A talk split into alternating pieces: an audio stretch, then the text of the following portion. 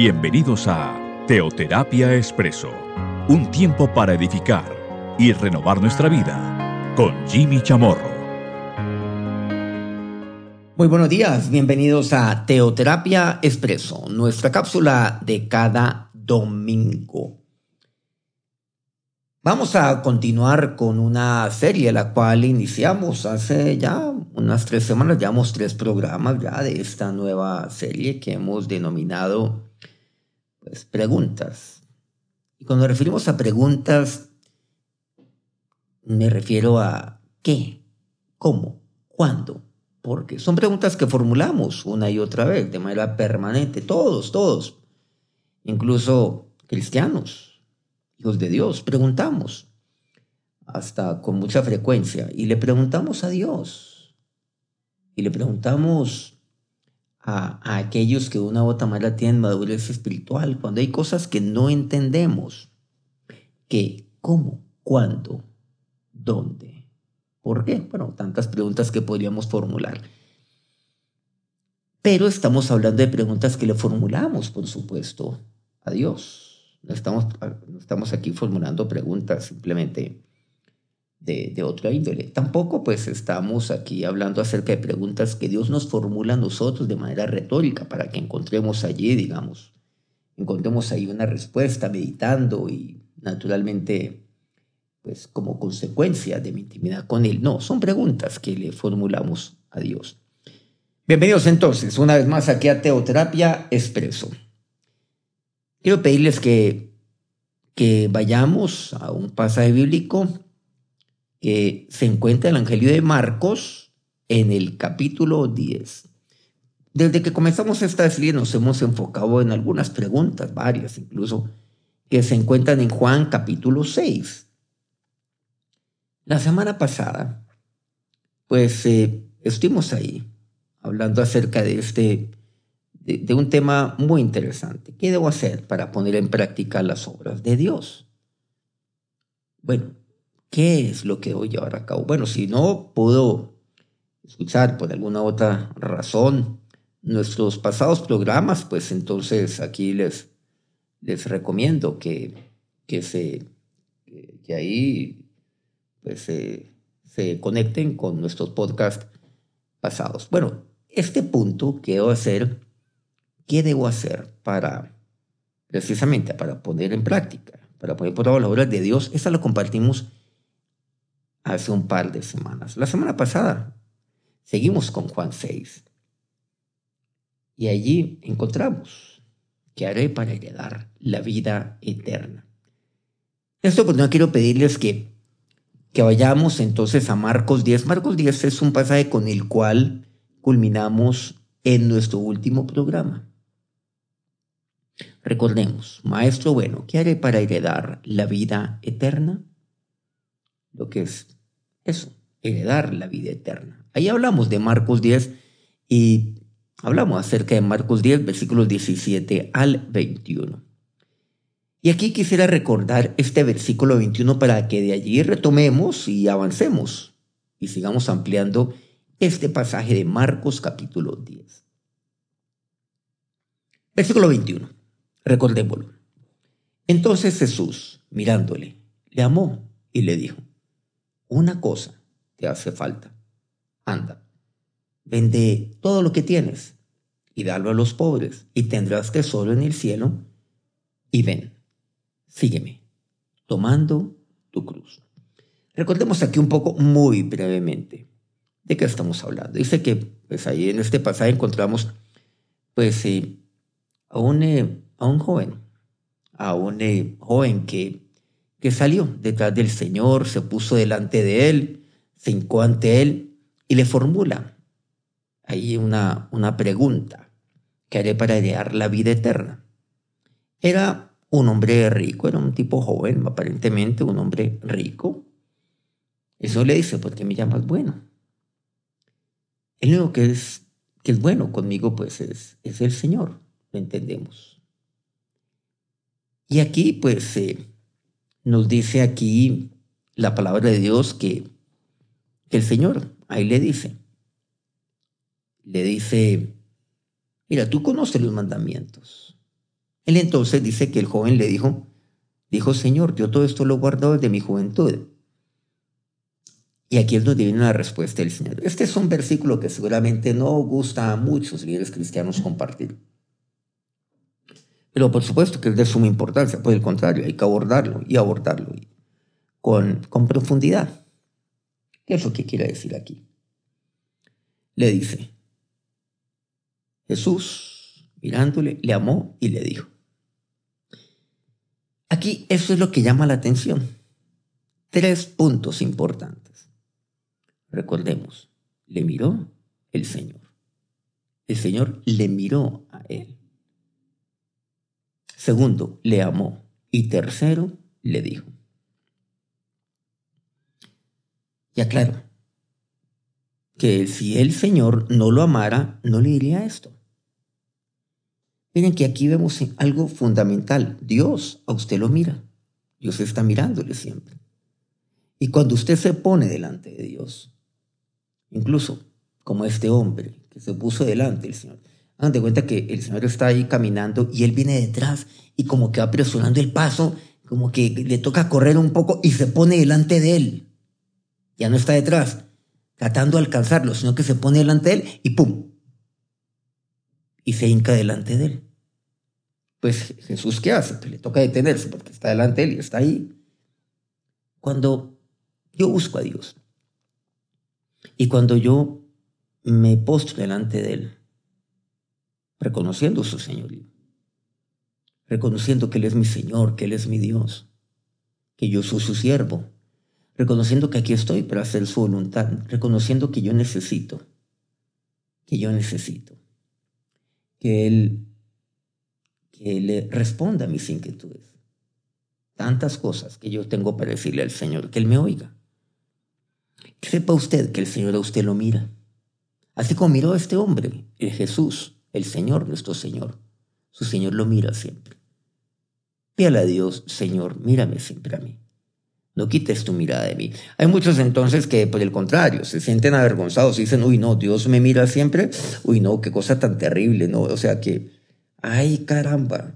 O sea que entonces yo no tengo privacidad. Bueno, hoy en día este tema de la privacidad, este tema de la intimidad, pues es, es muy importante, está protegido inclusive legalmente. Eh, bueno, hay, hay tratados que hablan acerca de esto, nuestras normas, nuestras leyes. Pero quiere decirle que el Señor está por encima de todo esto porque Él es su creador, Él es su hacedor, Él es su Dios. Él está mirando, pero Él está mirando misericordiosamente. ¿Pero para qué le mira el Señor?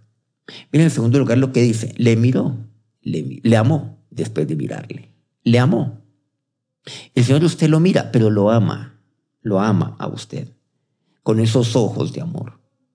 ¿Usted qué está, frente, qué está haciendo frente a esa mirada del Señor? Pero es una mirada de amor. ¿Usted ha reconocido una mirada de amor? Así seguramente usted conoce muy bien aquella mirada de menosprecio, conoce aquella mirada de tristeza, conoce aquella mirada, por ejemplo, de altivez, aquella mirada de ira.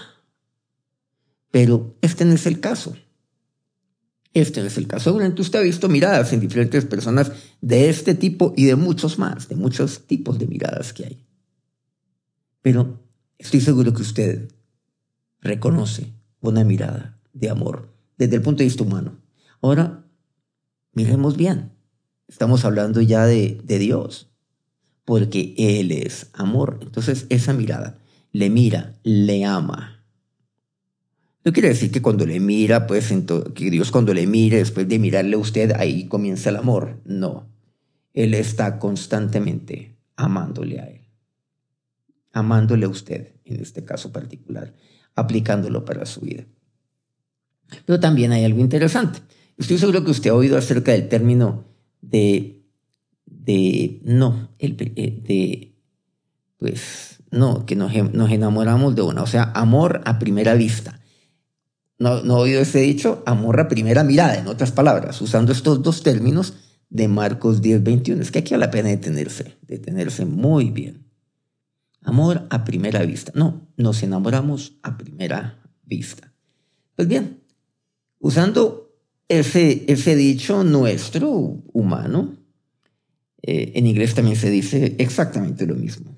Aquellos que me escuchan de Estados Unidos y de Canadá y otros países Love at first sight, quiere decir amor a primera vista. O sea, este no es un dicho solamente latino, claro, o hispano, hispanoparlante, quiero decir. No, este es un dicho también, eh, básicamente, en, no, pues no puedo decir todas las culturas, pero sí en muchísimas. Y se traduce en muchísimos idiomas de la misma manera.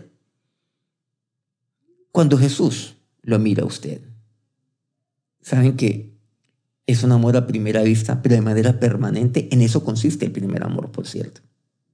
De manera permanente, permanente Dios usted le mira y le ama. Pero cuando Él le mira hoy a usted, es ese, amor a primera vista, que nunca se pierde. Por eso Jesús nos habla acerca del primer amor, por cierto. Bueno, la palabra de Dios. Claro, ¿se acuerdan el, el mensaje apocalíptico para, para Éfeso?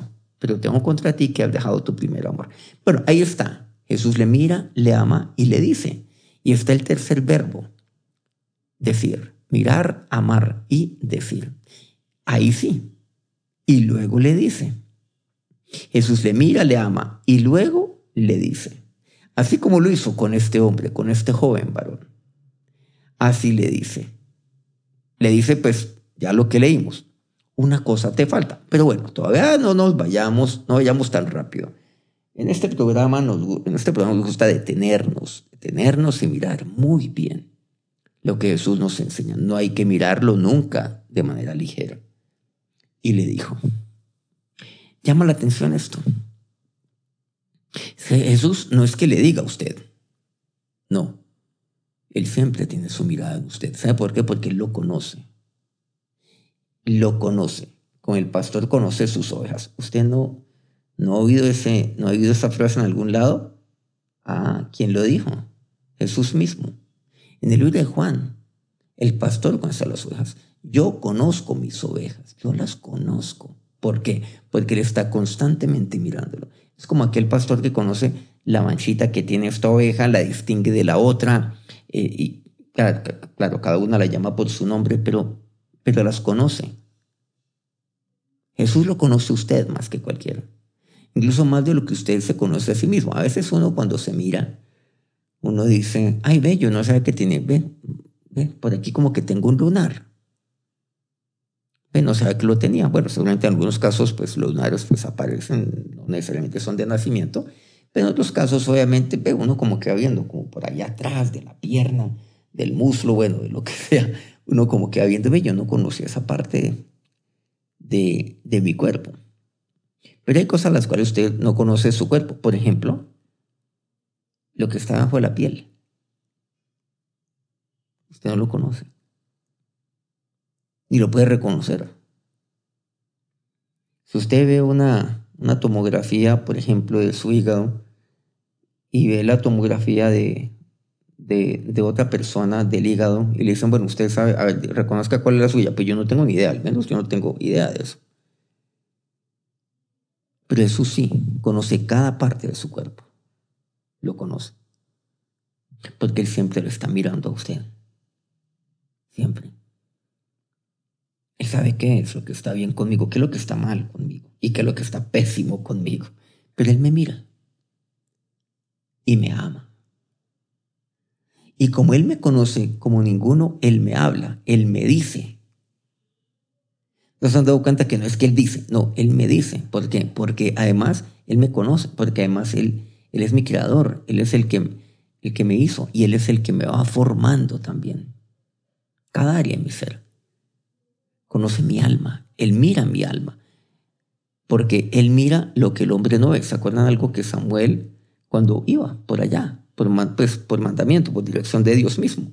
Fue a la casa de un varón llamado Isaí para para ir y ungir a uno de sus hijos. Bueno, ya sabemos que ese, ese a quien él ungiría sería David para ser rey sobre Israel, porque Saúl ya había despreciado a Dios.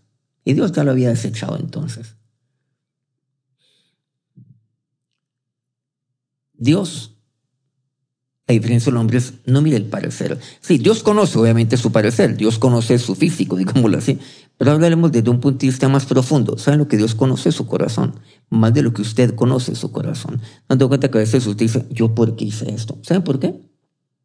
Bueno, hay muchas razones para ello, porque usted le dio, pues, obviamente, le dio ahí espacio a lo que no tenía que dar. Pero también, a veces usted dice, no, es que yo me desconozco. Sí, pero es que Dios sí lo conoce a usted. Dios lo conoce como cualquier, como, como, ninguno, porque Él lo mira constantemente. Mira lo más profundo de su corazón, mira su alma. No solo su cuerpo, lo aclaro, que eso fue con esa ilustración empezamos, pero su alma. Conoce, es más, las intenciones de su corazón. Conoce lo más íntimo de sus pensamientos. Pero también ve si usted está enfermo ahí en el espíritu o no. Él conoce si usted allí está buscando buscándole a Él o no. Pero le ama y le dice. Entonces, esto hay que entenderlo en el, en, el contexto que todo lo que de, de Dios viene para mí es porque Él me mira y Él me ama. Por eso me lo dice. Si no me amara, entonces yo cuestionaría casi lo que él me dijera. Casi que yo lo cuestionaría. Porque entonces es una imposición. Y por lo tanto sería cuestionable para mí. Yo lo cuestionaría.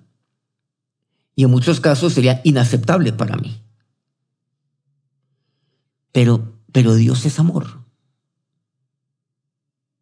Miren que él me ama y eso es lo fundamental.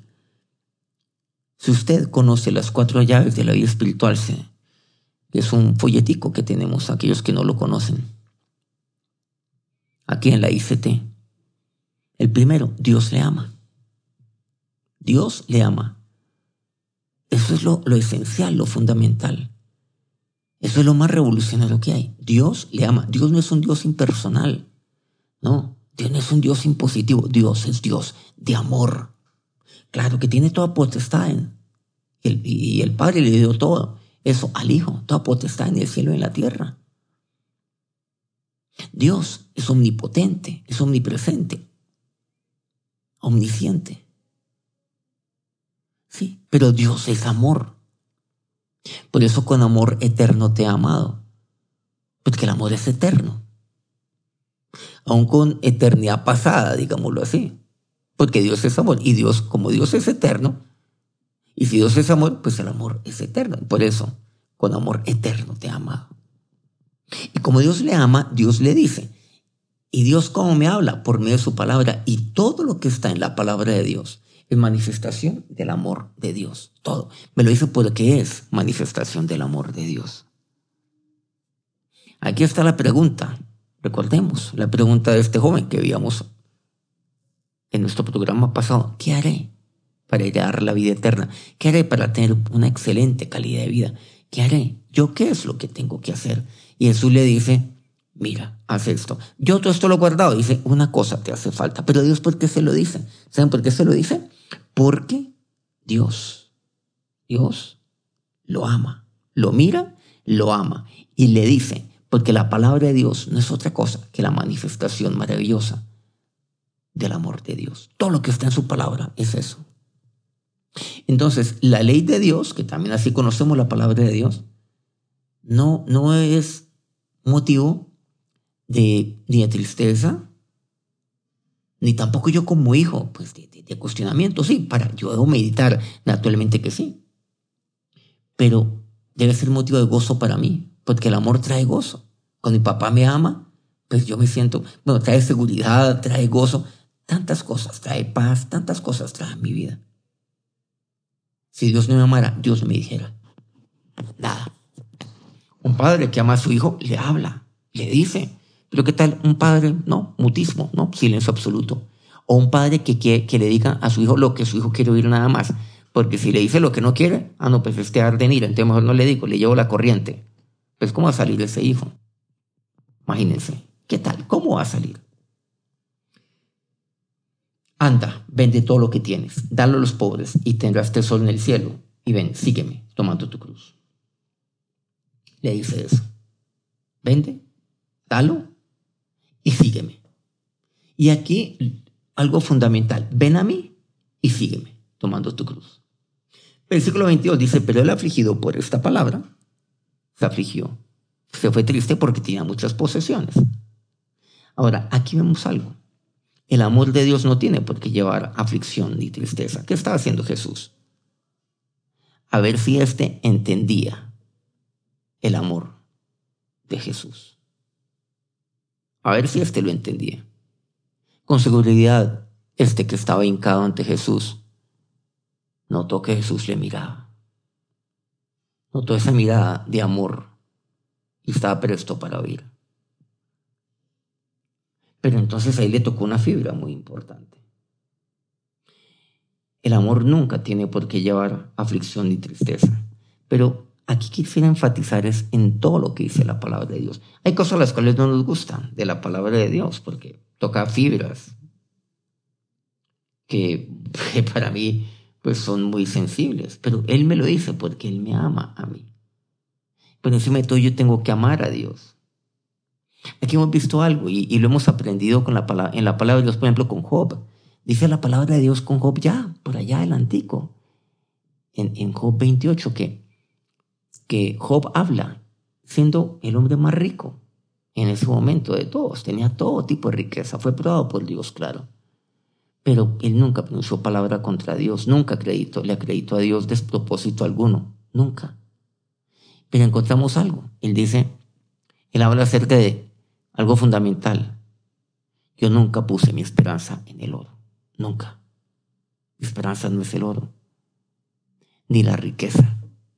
Habla de eso claramente Job, siendo el hombre más rico de todos. O sea, Job no lo ve desde el punto de vista teórico. No, era el más rico de todos los hombres de Oriente. Y bueno, aquí la palabra de Dios del capítulo 1 de Job me habla acerca de lo que él tenía. Ya me lo detalla un poco más.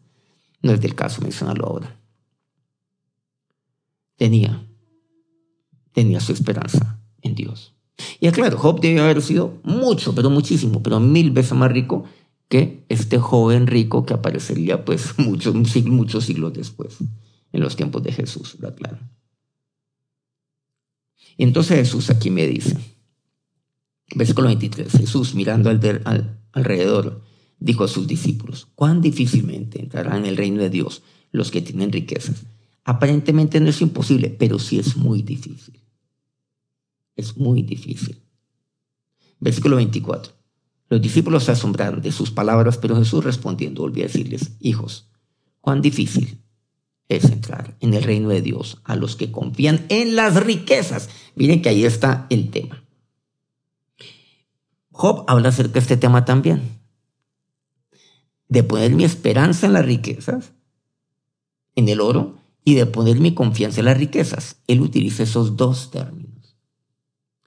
No me dice, no me dice. Aquí, bueno, si bien dice el versículo 23, los que tienen riquezas, pero ¿por qué? Versículo 24 es el clave. Porque confían en las riquezas. El problema de Job era que tenía riquezas para nada, en lo absoluto. Ese es el problema de Job. Es más, era un varón íntegro.